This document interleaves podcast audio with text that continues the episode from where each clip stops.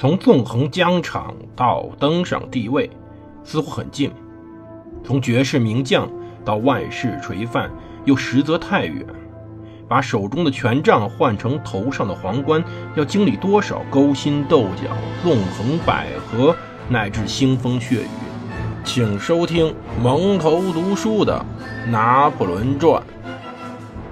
欢迎大家收听蒙头读书。大家好，我是胡蒙，这里是我们的《拿破仑传》。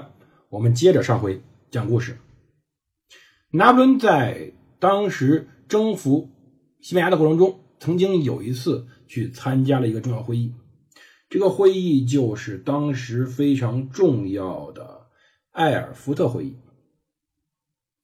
埃尔福特会议背景是什么呢？背景是当时在西班牙战役中明显开始冷淡的法俄关系。如同拿破仑所说的，这是检验我们在蒂尔希特所获得外交成果可靠性的时候。当时，正如同之前这几年，拿破仑。一直给沙皇亚历山大寄去非常热忱的信件。他说，在这几行文字中，我向陛下展示了自己全部的灵魂。我们在蒂尔希特的业绩将左右世界命运。可是，随后弗里德兰之败的危机缓和了，芬兰落入俄罗斯帝国之手，亚历山大对于法俄同盟渐渐的失去了兴趣，因为严重不受欢迎的大陆体系让他国内付出了很多代价。因为坚持大陆体系，那么俄国就无法向英国出口他所能够出口的货物，也无法换取他应该换取的东西。法国显然没有能力给俄国以补偿。之前的前一阵子，他给自己母亲皇后玛利亚·费奥多夫罗娜说：“我们的利益迫使我们同拿破仑结盟，但是我们要冷静地见他垮台。如果这是天意，最明智的政策是等待时机。”采取措施。当时呀，他认为他要去埃尔福特，他认为这可以拯救奥地利，让他把实力保留到可以真正实现普遍利益的时候。这个时刻也许近了，但还不确定。所以他家族将毁灭一切，失去一切。俄国最大目的在于去协调奥地利，不要让他轻举妄动。俄国呢，也可以自由的喘会气，利用宝贵时间去增加财富和兵力。沉默、装怂、扮乌龟，有时候在国际政治中，这是必须的措施。一时的怯懦，并不是一世的怯懦。沙皇亚历山大在整个国际的一张一弛中保持的非常好，所以说沙俄在与拿破仑战争中最后取得了最重要的胜利。当时。美丽的图林根城镇埃尔福特是法国在莱茵邦联的飞地。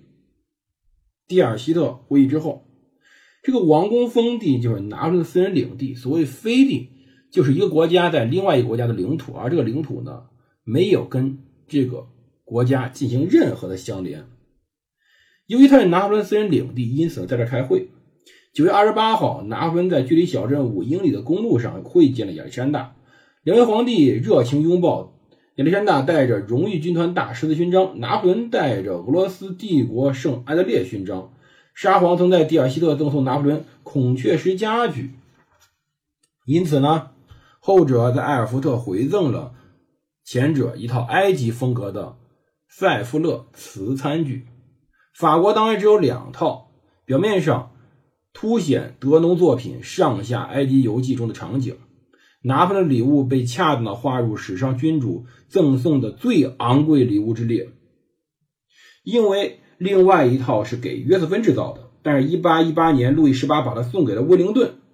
这套餐具今天展示于伦敦的阿普斯利宅邸。宴席上，拿破仑让他在亚历山大的右手边坐下，两个人造访对方的寓所，每次互相。道再见时候，都直接把对方送下门厅，并且几乎天天一起用餐。他们甚至轮流给司礼官每晚的职业口令。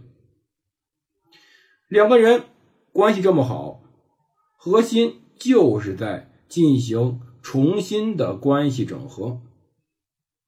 拿破仑带了很多随员，包括贝尔迪埃、迪罗克、马雷、尚帕尼，他的外交部长雷米萨·萨瓦里、克兰古、达吕、洛里斯东等等等等人。拜恩和福登堡国王当时正在抱怨，抱怨他的外交部长前任外交部长塔利朗呢索讹了巨额的贿赂。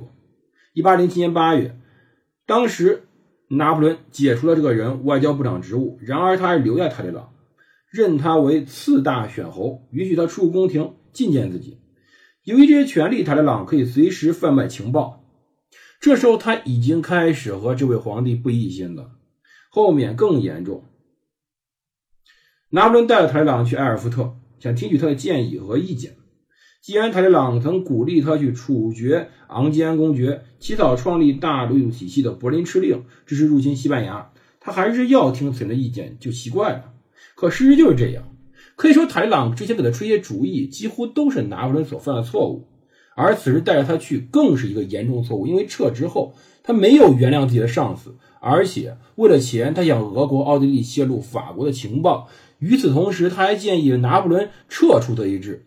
在埃尔福特，塔利朗多次秘密会见沙皇。在密会时，他曾经给沙皇说过：“陛下，您为何要来这儿呢？您的使命是拯救欧洲，而挽救他的唯一办法就是您来反对拿破仑。法兰西民族是文明民族，但他君主不是文明人。”这是拿破仑最为信任的一位下属所做的陈述，对敌国君主做的陈述。而亚历山大也带了非常多的随员，其中有二十六名。与会者还有四位国王：拜恩国王、萨克森国王、威斯特伐利亚国王和福腾堡国王。当时还有另外的两名大公和另外二十位亲王，以及莱茵邦联首席主教亲王卡尔达尔贝格。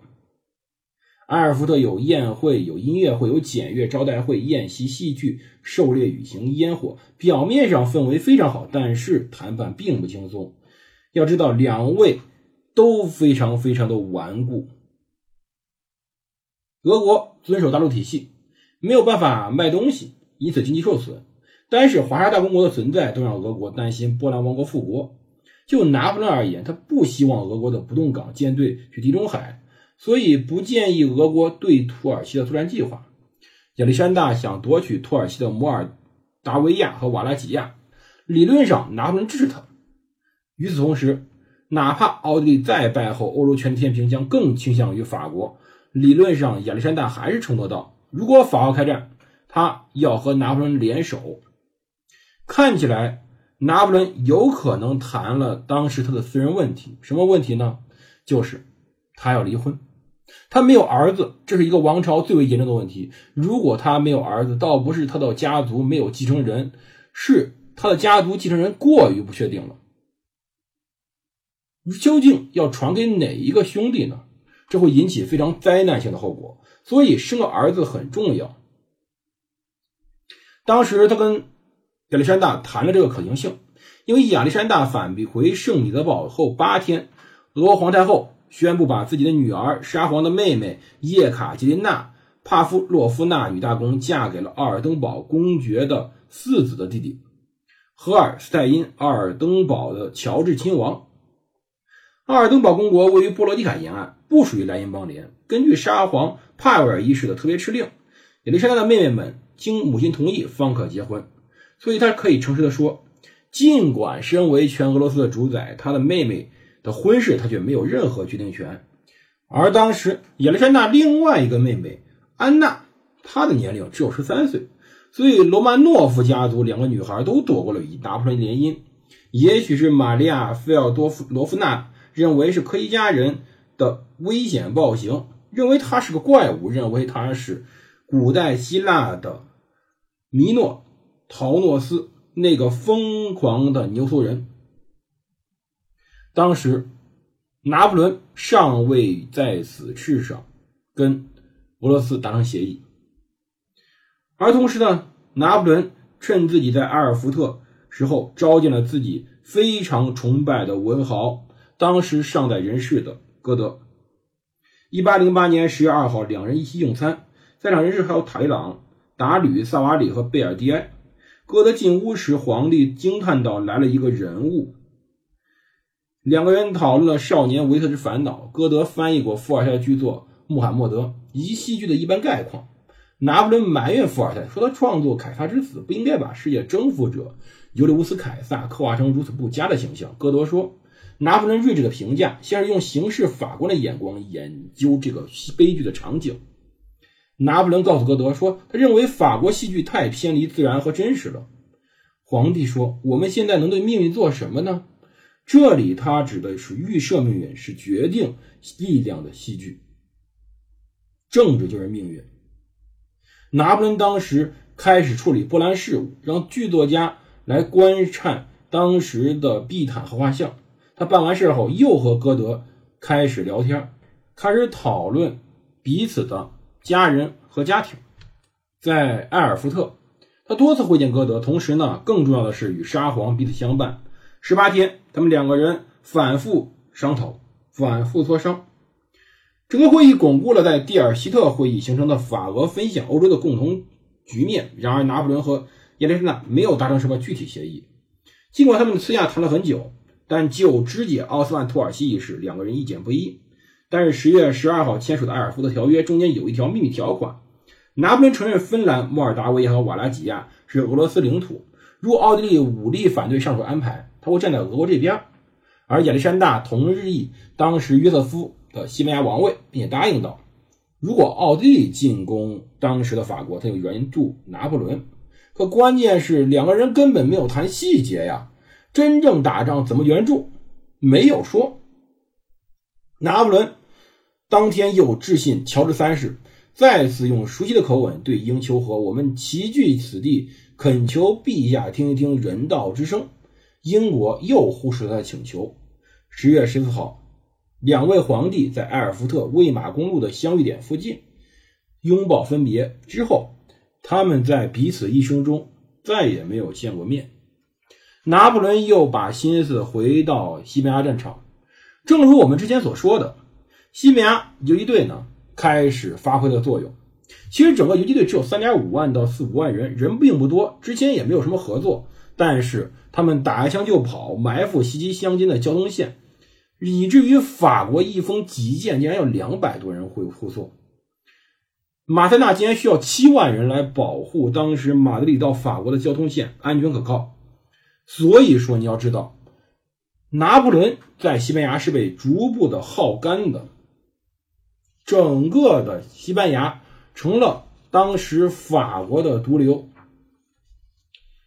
而到一八零九年一月十五号，拿破仑开始担心了，因为这个时候奥地利开始折腾了，他此时再也顾不上当时法军的动荡，也顾不上当时法国的。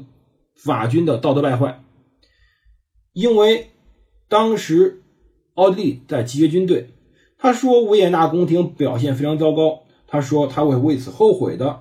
他说就算不动用西班牙军队，我也能一个月带足够兵力去维也纳。只要我在巴黎，奥地利又会衰退的像往常一样无关紧要了。